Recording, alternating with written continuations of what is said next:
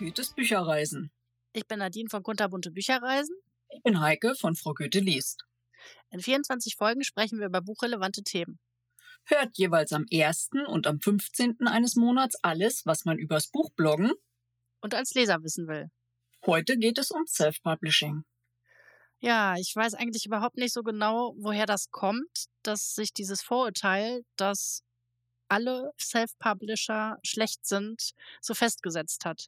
Vielleicht kam das irgendwie von früher, wer kein, von keinem Verlag genommen wurde, der hat auch nicht das Potenzial oder ich weiß es nicht. Also da kann ich mitgehen. Früher war das ja wirklich so, wer immer abgelehnt wird, der kann ja gar nichts Gutes anbieten. Also ich erinnere mich da noch an die ersten selbstverlegten E-Books bei Amazon.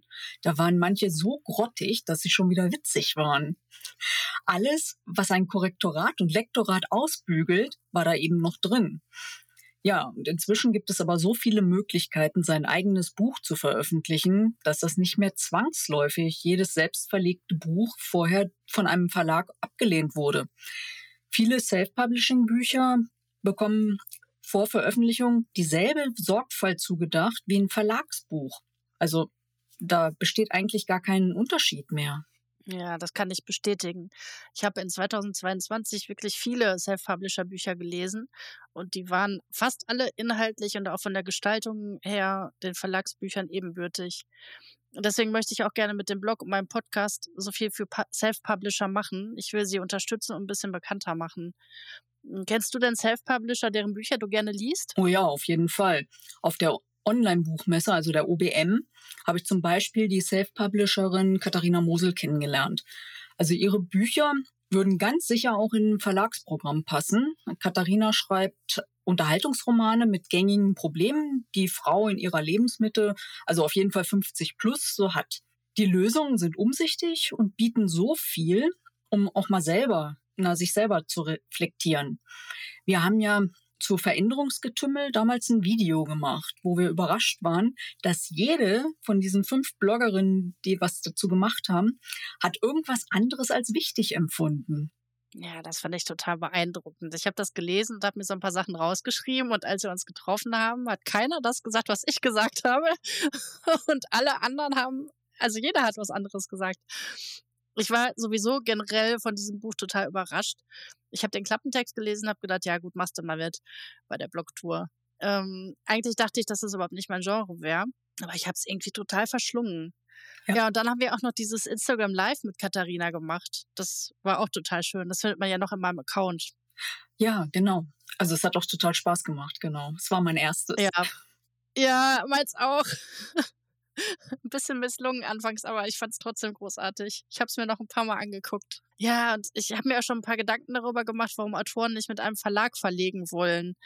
Ähm, ich habe auch schon mit denen darüber gesprochen, ähm, kann die Argumente auch total gut nachvollziehen. Mhm. Für mich werden die Vorteile, die ein Verlag bietet, aber auch nicht so ganz zu verachten. Aber die Gründe sind zum Beispiel, Sie können die Titel und die Cover selber gestalten und bestimmen. Sie müssen ein Ende nicht umschreiben, weil es dem Verlag nicht gefällt. Und naja, je nach Bekanntheitsgrad müssen Sie sowieso selber Werbung machen, auch wenn Sie beim Verlag sind. Ja, dann können Sie auch direkt self-publishen. Ja, also ich kann die Gründe nachvollziehen, sagen wir es mal so. Aber wenn du mal Einblick bekommen hast, so in diese Verlagswelt, ne, kann ich auch verstehen, wieso der Verlag so viel Geld davon abzwackt, ne? Ähm, weil es alles Mögliche, was der so macht, halt so, da fließt ja dann auch wieder Geld rein. Also Bücher von Debütautoren mit erstmal geringerer Auflage, die profitieren ja dann auch wieder davon, dass sie A, halt Know-how von den Verlagsmitarbeitern bekommen und dann eben, dass diese Verlagsmitarbeiter dann auch genau wissen, halt so, was sie tun müssen, damit diese Bücher ein bisschen gepusht werden.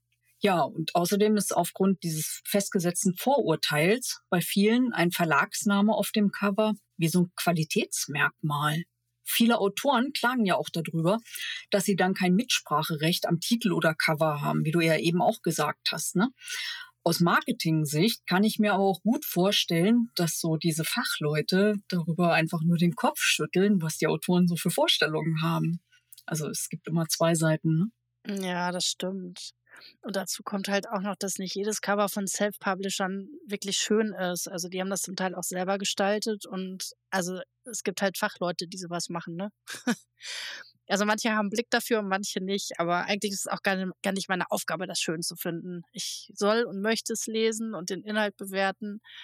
Aber ich verstehe schon gut, dass viele Leute ein nicht so überzeugendes Cover abschrecken kann, gerade bei, wenn dann auch kein Verlag draufsteht. Naja, und dann Self-Publishing ist halt auch total viel Arbeit, ne, weil die komplett in Eigenregie die Werbung machen müssen. Genau, ich weiß zufällig ganz genau, wie viel Arbeit dahinter steckt. Ne? Ich habe ja Public Relations studiert und dabei alle möglichen Vorgehensweisen kennenlernen dürfen. Und nicht jede von diesen Vorgehensweisen passt jetzt auch für jedes Produkt. Ne? Man muss dann immer ein bisschen was vorbereiten und na, alles optimal für die Öffentlichkeit dann ausrollen. Es endet ja beileibe nicht damit, dass das Buch bestellt werden kann. Es muss ja weitaus mehr gemacht werden. Ja, das stimmt. Man muss ja ständig darauf aufmerksam machen und dann muss man halt auch das Kunststück schaffen, nicht aufdringlich zu sein und nicht zu nerven, sondern einfach so, hey, mein Buch und dann, ja, dass die Leute sich erfreuen, das zu sehen. Ja, und das soll halt neugierig machen ne? und ansprechend aussehen, die Werbung. Genau, wobei es auch einen Unterschied zwischen Werbung und Öffentlichkeitsarbeit gibt, ne?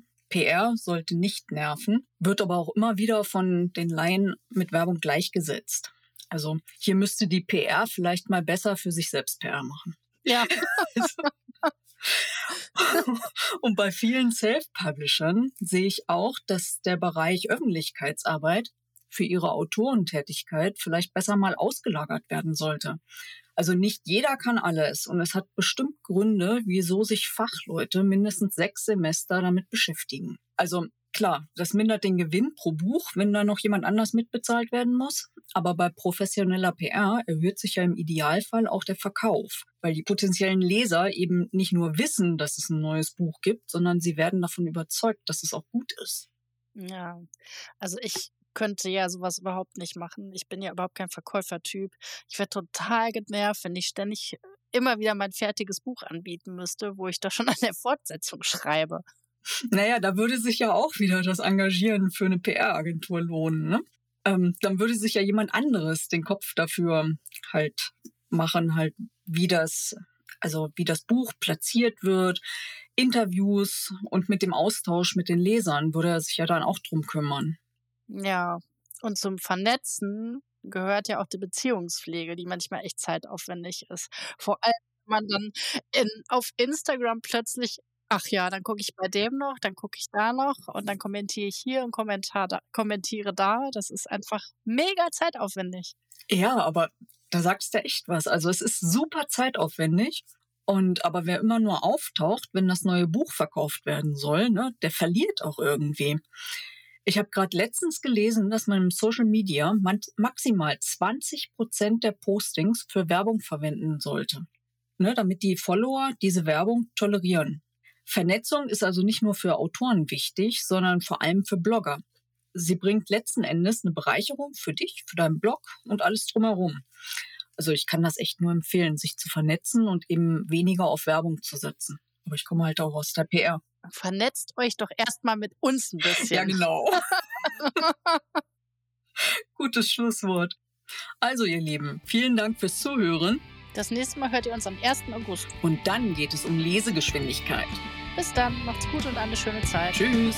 Tschüss.